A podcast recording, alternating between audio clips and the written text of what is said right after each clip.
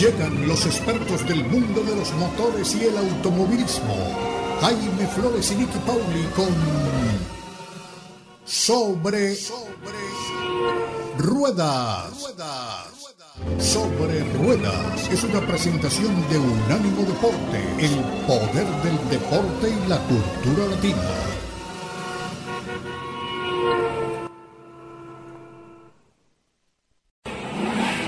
Sobre Rueda. Sobre Rueda. El programa donde rugen los motores. Todo bajo la lupa especializada de Jaime Flores y Nicky Paul. Con todo el análisis sobre el automovilismo en el mundo y la industria automotriz. Unánimo Deportes presenta Sobre Rueda. Sobre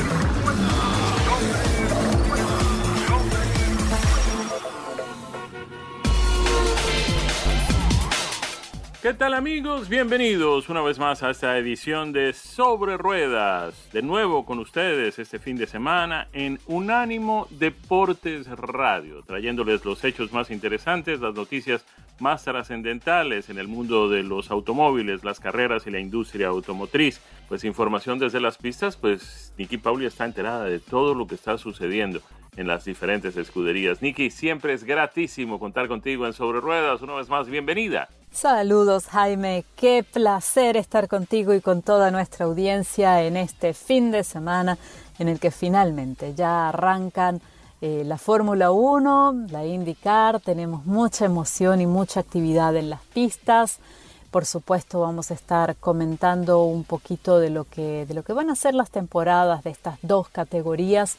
Em, la Fórmula 1 arranca en el Gran Premio de Bahrein y quizás es este el punto en el que comienzan a caer las máscaras, comienzan a caer las caretas. los equipos empiezan a mostrar lo que sí tienen eh, bajo cada uno de esos alerones, no digamos bajo la manga, y eh, vamos viendo con mayor claridad dónde está cada una de las escuderías. Hablábamos hace apenas unos días de lo que, de lo que nos preguntaban nuestros oyentes Sí, las pruebas pretemporada, también eh, disputadas en Bahrein, donde arranca el campeonato, nos daban una clara idea de dónde estaba cada una de las escuderías, hacia dónde iban los equipos y qué pilotos iban a ser los que eh, pelearían el campeonato mundial. Nosotros decíamos, em, como respuesta a esta, a esta inquietud, que al menos desde nuestra visión, no. Las pruebas pretemporadas son unas pruebas que nos abren un poco el panorama, nos dejan ver los nuevos modelos en la pista. A veces ni siquiera vemos el modelo definitivo, el modelo que va a llegar al Gran Premio, ese primer Gran Premio de la temporada, porque todavía los equipos están probando algunas soluciones técnicas y aerodinámicas, em, algunas piezas. Eh, los, eh, autos básicamente se desarrollan en un taller, en una computadora y por simulación y este es un contacto ya con la vida real, con el mundo real, traídos a la pista y puestos sobre el asfalto. Pero hay mucho desarrollo todavía por hacer. Entonces, lo que nosotros vimos hace apenas unos días en Bahrein no es necesariamente lo que vemos en el primer Gran Premio de la temporada, tampoco es lo que vamos a ver en el segundo, en el tercero. Yo les diría que incluso hasta aproximadamente el mes de mayo, cuando estemos rondando el quinto Gran Premio de la temporada 2023, es que vamos a tener un panorama muchísimo más claro de dónde está cada una de las escuderías. Sí queda eh, bastante evidente en este momento que la gente de Red Bull em, ha hecho un muy buen trabajo entre temporadas.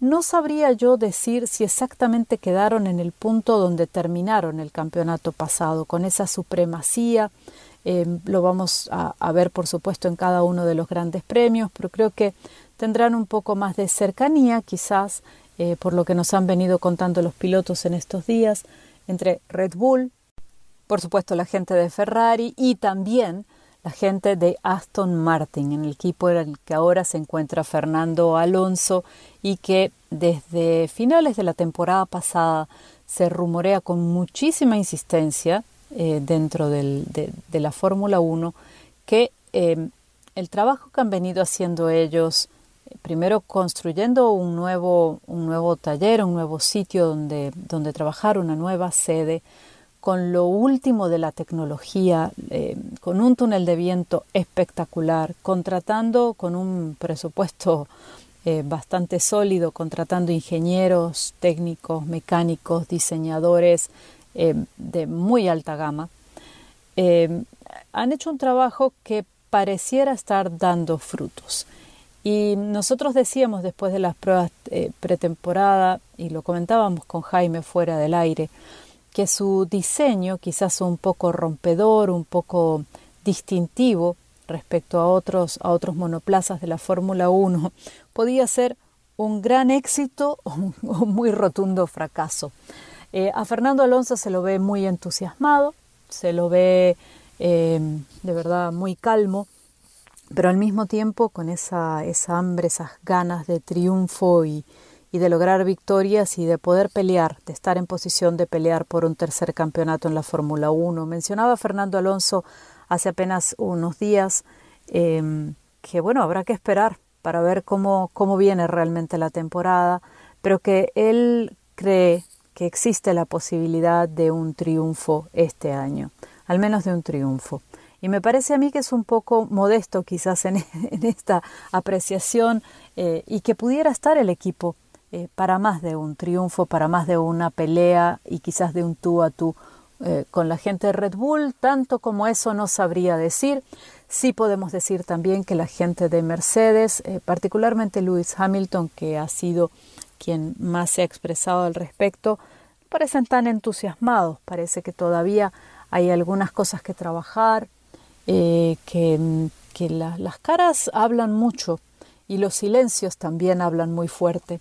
Eh, y en el equipo de Mercedes no todas las cosas parecen estar saliendo como ellos lo hubieran esperado, quizás no estén allí.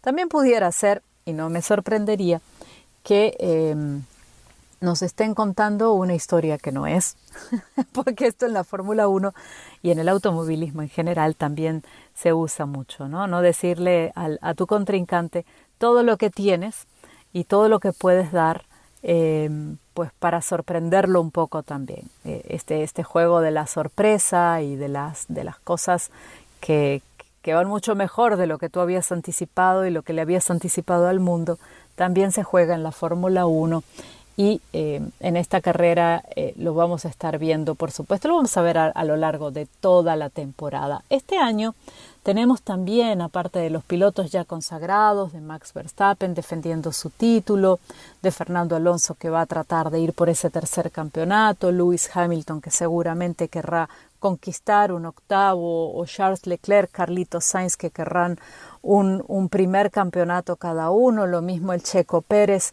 en el equipo Red Bull, pues habrá que ver un poco dónde están. Tenemos tres novatos, tres rookies en la Fórmula 1.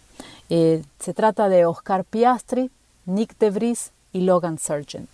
Y quizás algunos de estos nombres para ustedes eh, suenen un poquito.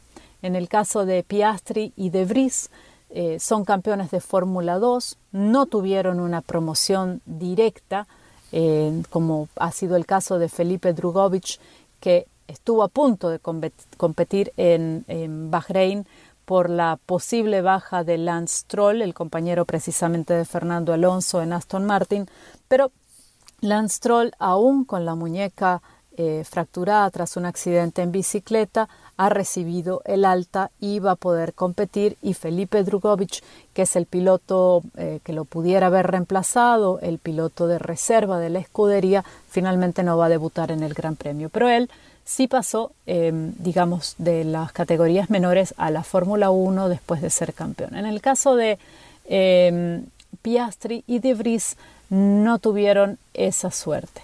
Así que em, vamos a ver a estos, a estos dos pilotos quizás eh, en acción, bueno, quizás no, los vamos a ver en acción a Piastri también quizás ustedes lo recuerden porque hubo una disputa legal por sus servicios entre la escudería Alpine, donde él era probador el año pasado, y la gente de McLaren, que terminó ganando sus servicios eh, y prescindiendo del muy experimentado Daniel Richardo, que por cierto es compatriota de Piastri. Así que es muy probable que ustedes ese nombre ya lo tengan eh, en sus mentes, que ya lo conozcan.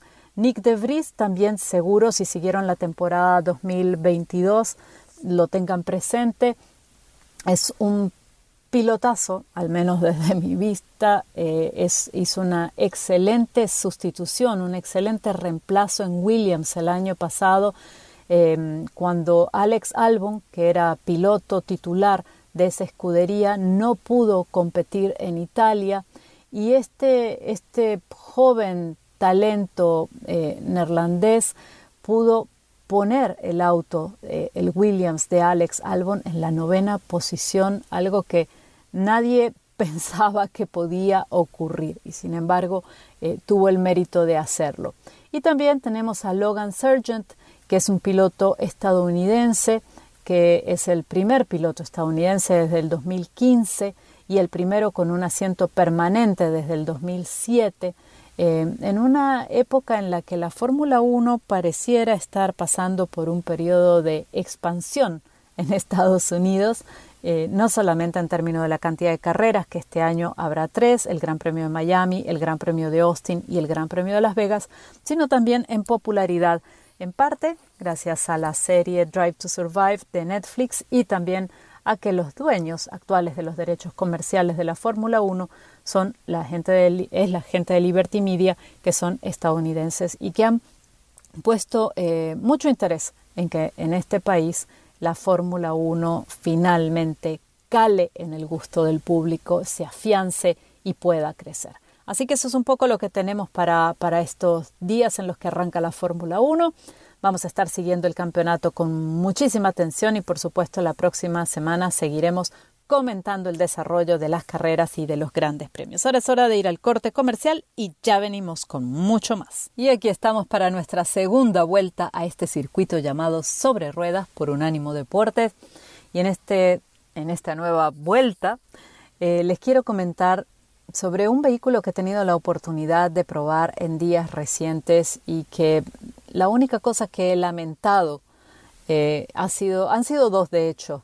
La despedida, una, cuando tuve que entregarlo, y la otra, no haberlo tenido más tiempo para poder salir a explorar más caminos fuera de la carretera y a dar más vueltas dentro de la ciudad, porque es un vehículo muy versátil que de verdad me ha gustado muchísimo y que por eso quiero compartirlo con ustedes.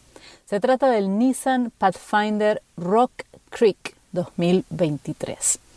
Este modelo Rock Creek es un modelo nuevo, y, por lo tanto es un modelo que eh, nos trae nuevos sabores y nuevas sensaciones. A primera vista, ver el Nissan Pathfinder es como encontrarse con un amigo que uno reconoce, pero que luce mejor que la última vez que uno lo encontró.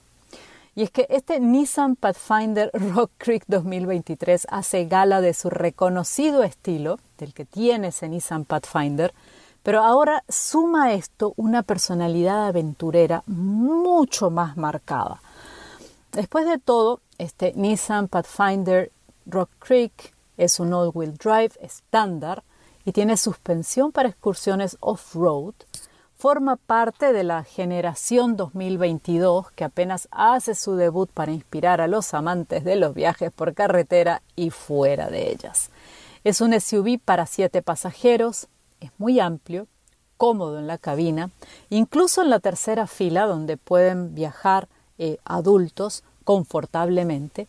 Tiene una capacidad de remolque, por otra parte, que pudiera ser la envidia de alguno de sus competidores porque bien equipado, debidamente equipado, puede remolcar hasta 6.000 libras. Esto también refuerza esa característica de aventura y de off-road si nosotros queremos llevar, por ejemplo, un remolque o una lancha.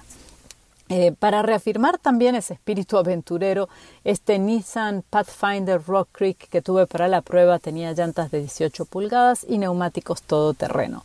El motor es un V6 3.5 litros, 24 válvulas, 6 cilindros que entrega 295 caballos de fuerza y 270 libras por pie de torque. La transmisión es automática de 9 velocidades y el consumo de combustible se ubica en las 20 millas por galón en la ciudad y 23 millas por galón en la carretera. Además, el modelo eh, Rock Creek, que fue el que yo tuve para la prueba, el Nissan Pathfinder se puede encontrar en otros niveles conocidos como S, SV, SL y Platinum. El Platinum es el tope de gama. El S viene a ser el modelo más base, básico del, del Nissan Pathfinder, pero debo decirles que incluso ese nivel S básico está muy bien equipado. Ahora, de todos estos, el que tiene ese saborcito extra aventurero y que está mejor preparado, eh, específicamente preparado para la aventura eh, fuera de la, de, la, de la, carretera, para la aventura off-road, es precisamente el Rock Creek. Así que este es el modelo del que les estoy hablando el día de hoy, que fundamentalmente les recomiendo para que se acerquen a un concesionario y tengan la posibilidad de verlo ustedes, de experimentarlo, de tocarlo, incluso de darle una vueltita. Hay opciones, como ven, para cada necesidad y por supuesto también para cada presupuesto.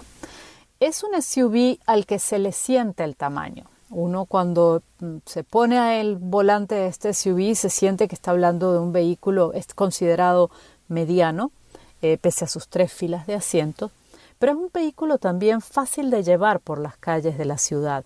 Atrás han quedado en el caso de los SUV de, medianos o de gran tamaño y lo mismo para los camiones, han quedado aquellas direcciones duras, rígidas.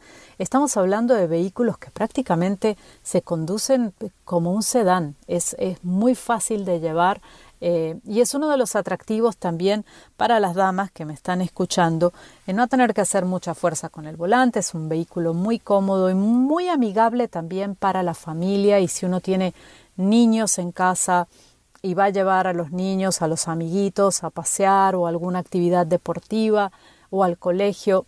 Es realmente muy cómodo para esto porque lo que hablábamos tiene capacidad para siete personas en total.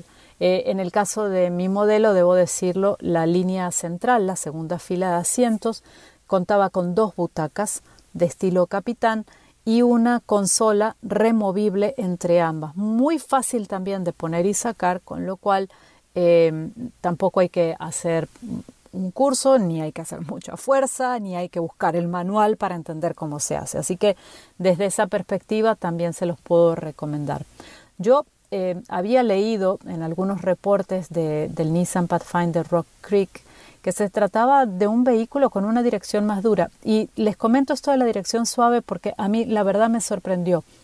Otra cosa que me sorprendió de este vehículo es el ángulo de giro. Tiene un ángulo de giro espectacular. Y en las curvas, incluso en aquellas cerradas, eh, es un vehículo que tiene muy buen agarre también. Así que eh, son pequeños factores, pero que suman a la hora de tomar la decisión de qué vehículo vamos a comprar. Es una inversión importante y es una decisión, por lo tanto, muy importante. La línea externa del Rock Creek es, es imponente. La verdad es que es imponente. Hay algunas líneas externas que suavizan esa apariencia y lo hacen sentir un poco más, eh, más amigable, digamos, pero de todas maneras sigue siendo un vehículo visto de frente, imponente, con unas luces eh, muy lindas, un diseño de parrilla también muy bonito. El andar es muy tranquilo, la cabina es silenciosa, es una cabina en la que no se cuela el ruido del mundo exterior y además tenemos una suspensión que logra muy bien su cometido al absorber las irregularidades del camino. Pensemos que esta suspensión está eh, diseñada para esos caminos off-road, de modo que en el pavimento de la ciudad, eh, que en líneas generales está en buen estado, eh, el andar es también muy muy suave.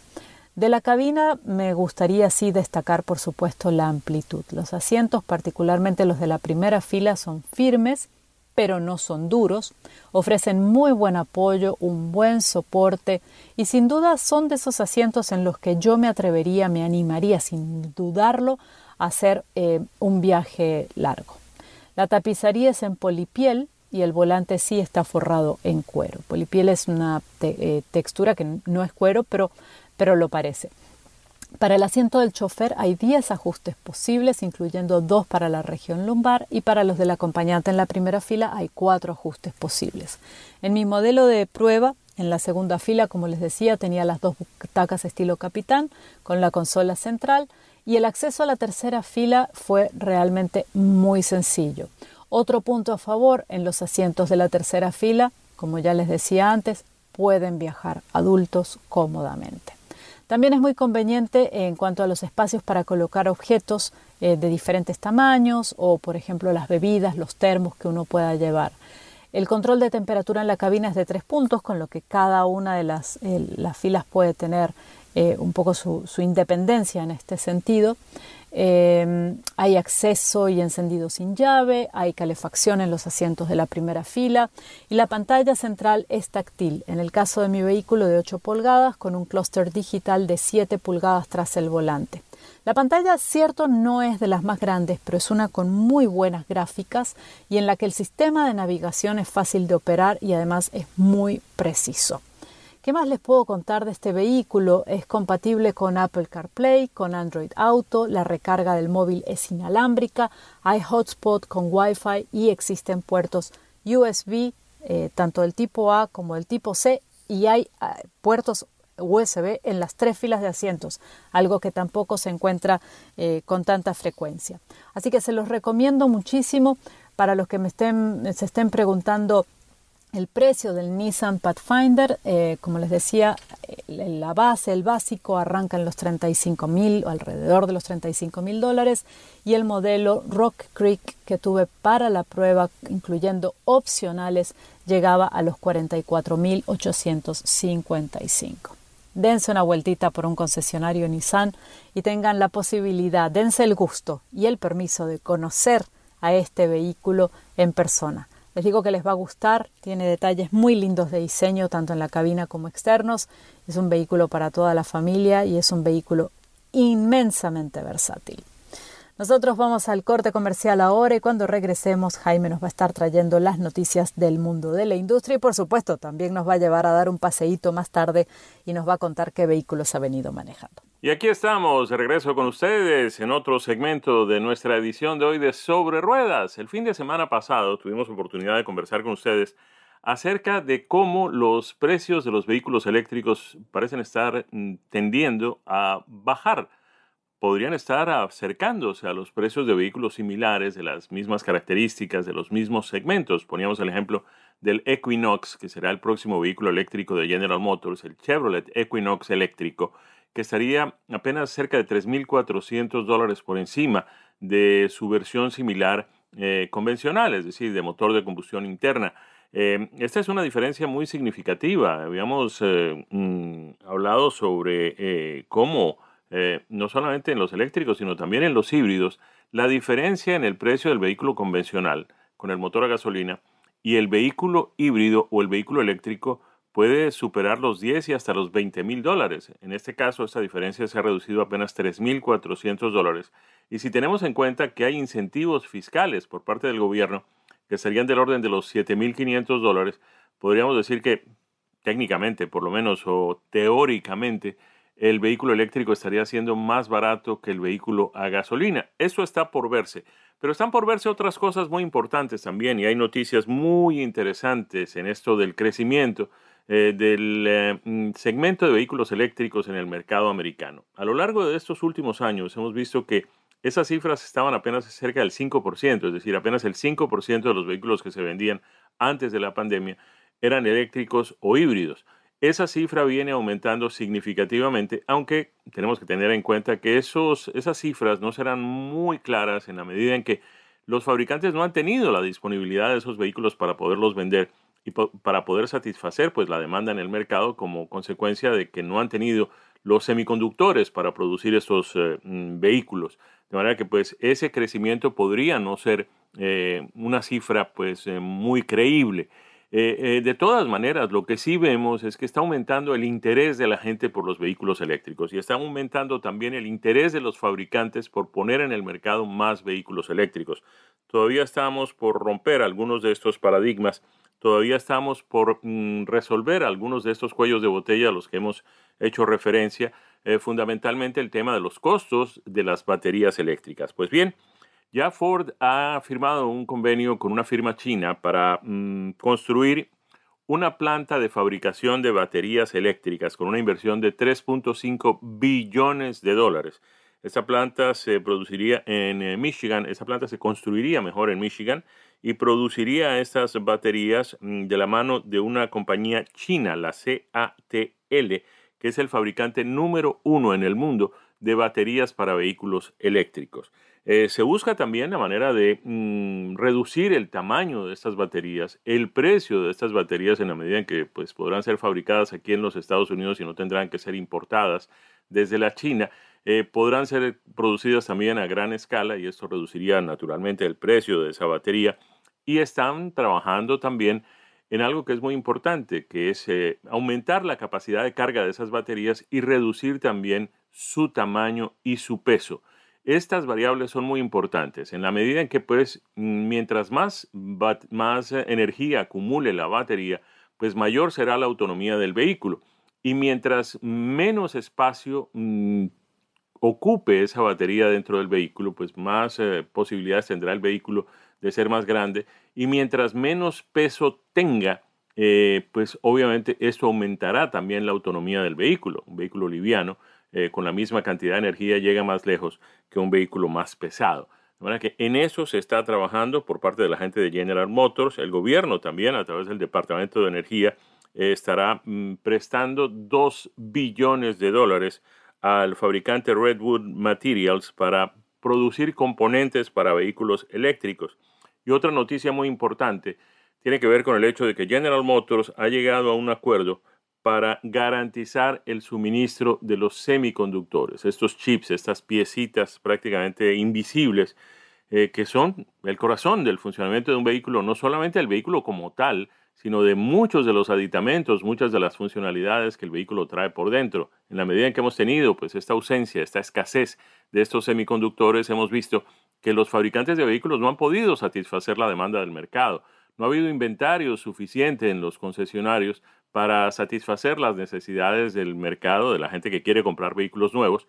Esto ha producido también, obviamente, un incremento en los precios de los vehículos usados, porque en la medida en que la gente no puede comprar un vehículo nuevo, pues no le queda más remedio que echar mano de uno usado y obviamente en la medida en que aumenta la demanda, y la oferta no crece, pues el precio de esos vehículos, esos vehículos usados, pues ha venido aumentando.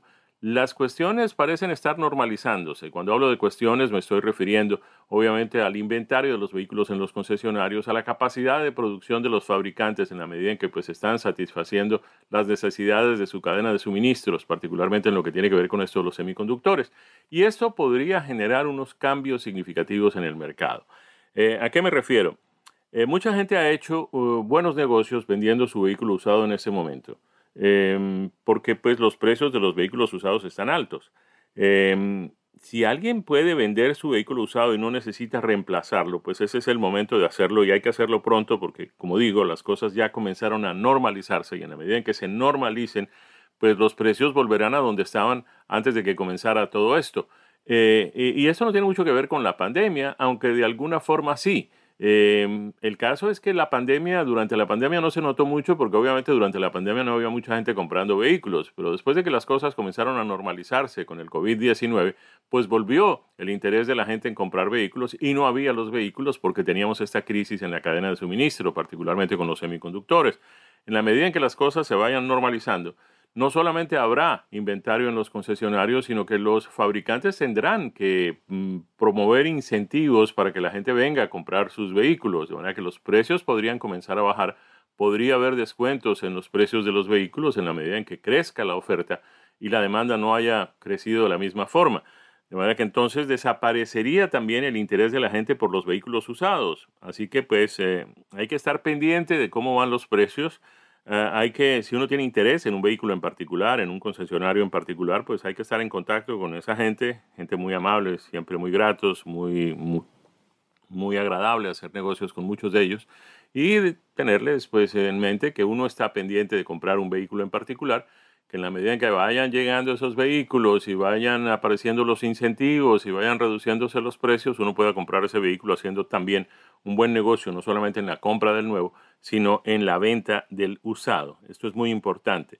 En muchos casos, eh, algunos expertos recomiendan que en lugar de hacer los dos negocios en el mismo concesionario, es decir, vender el vehículo usado y comprar el nuevo, eh, uno debería buscar la manera de vender el vehículo usado En otro sitio, me estoy refiriendo, por ejemplo, a los CarMax o otras eh, entidades, otras firmas con el mismo modelo de negocios, que pues uno lleva su vehículo, lo avalúan y si les interesa comprarlo, inmediatamente le dicen a uno cuál es el precio y en cuestión de minutos, menos de una hora, están hechos todos los documentos, firmados todos los documentos, hecho todo el negocio y uno sale de ahí con su cheque.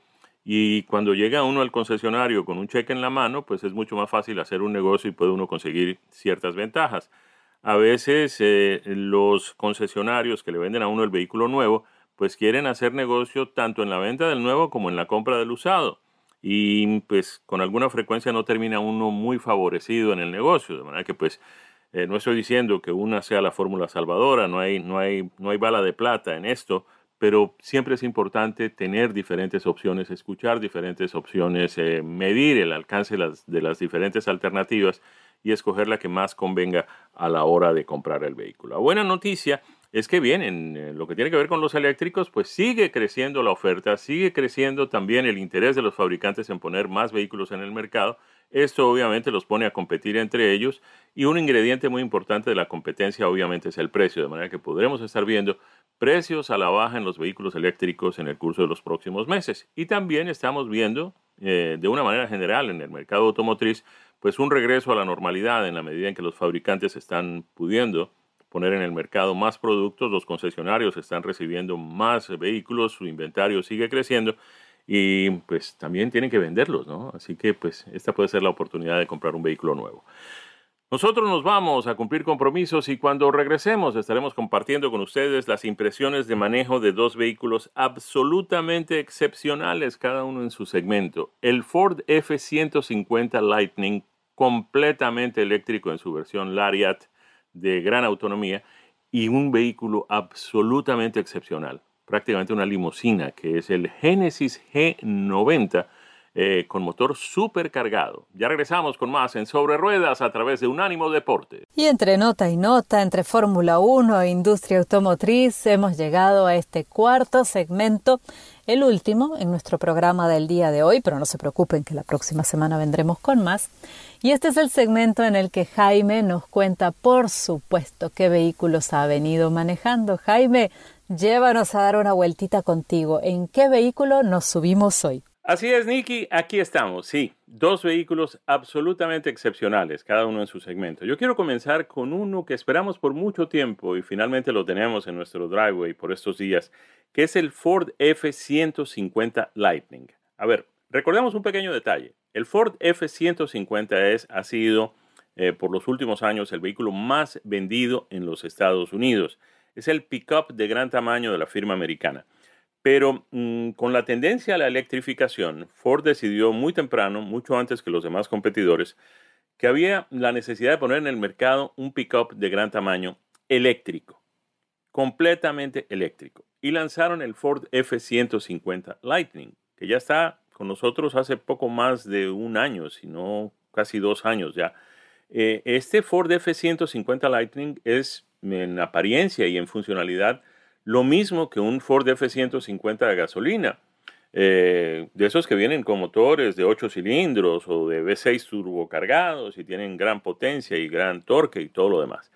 Este F-150 además viene en una versión Pro eh, orientada a aquellas personas que trabajan con este tipo de vehículo y que necesitan electricidad para sus funciones. De manera que no solamente la batería del vehículo y su sistema de carga sirve para eh, impulsar el vehículo, es decir, eh, mover, alimentar los motores que llevan al vehículo del punto A al punto B, sino que además esa electricidad sirve, por ejemplo, para conectar un taladro, para conectar una máquina para cortar, una sierra eléctrica, en fin, todo ese tipo de cosas que necesitan las personas que trabajan en diferentes actividades y que muchas veces pues eh, tienen que contar con eso en el sitio donde llegan, a veces pues el, punto donde pueden obtener la electricidad, los 110 voltios para mover esas herramientas está relativamente lejos, tienen que pues, atravesar un cable, etcétera. Ya no tienen que hacer eso si van en un Ford F-150 Lightning, porque ese vehículo se encarga de mm, suministrar esa electricidad.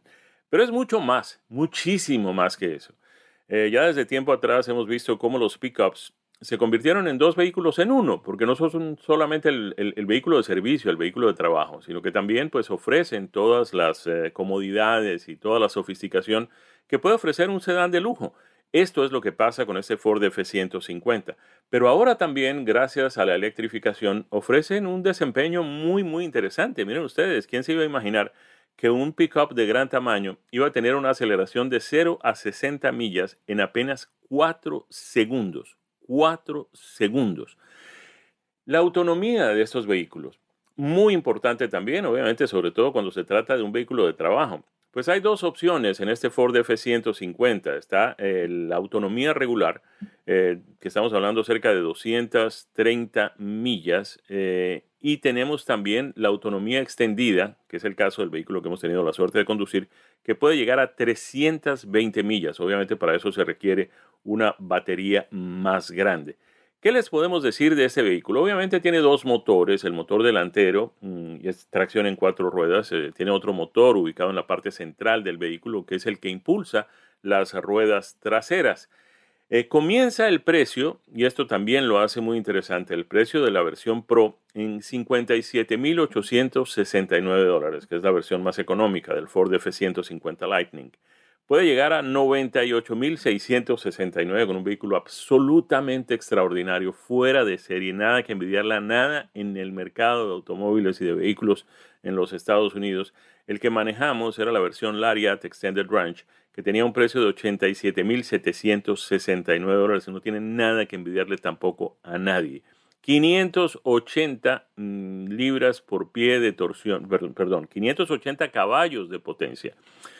Eh, pero lo más impresionante son las 775 libras por pie de torsión que le dan una aceleración fuera de serie, eh, en un silencio sorprendente, con muy poca vibración, uno no siente absolutamente para nada el ruido de los motores, les habíamos dicho que en esta versión el Lightning Platinum puede llegar inclusive a una aceleración de 4 de 0 a 60 millas en apenas 4.0 segundos. Fuera de serie este Lightning, un vehículo muy recomendable para aquellos que trabajan y que usan el vehículo y que les gusta eh, pues eh, tener un vehículo de gran tamaño con toda esta versatilidad, con toda esta capacidad de hacer diferentes cosas y de remolcar también porque hay mucha gente que tiene su bote, tiene su vehículo recreativo, tiene su remolque, en fin. Este eh, vehículo que hemos tenido la suerte de manejar, tengamos en cuenta que es el que tiene la versión extendida, la batería con la versión extendida, tiene capacidad para transportar hasta 7.700 libras, remolque de 7.700 libras. De manera que pues también para eso es un vehículo fuera de serie. Recordemos, son dos opciones de batería, una de 98 kilovatios que entrega 230 millas de autonomía y otra de 131 kilovatios que es la que nos da las 320 millas de autonomía. Además, eh, con estaciones de carga de corriente directa, eh, Ford alega que el vehículo podría cargar de 15% a 80% en apenas 44 minutos. Imagínense ustedes, ese 80% eh, con la batería de gran autonomía puede darnos algo así como 250 millas. Es más que suficiente para ir, por ejemplo, de Orlando a Miami. En materia de, rendimiento, pues comparando mm, los eh, números de gasolina con los números eléctricos, estaríamos hablando de un rendimiento muy similar a lo que sería en gasolina 78 millas por galón. Es el Ford F-150 Lightning Lariat que, tenemos, que, hemos tenido, pues que tuvimos la suerte de manejar unos días y que todavía pues podemos manejar unos días más eh, esta semana.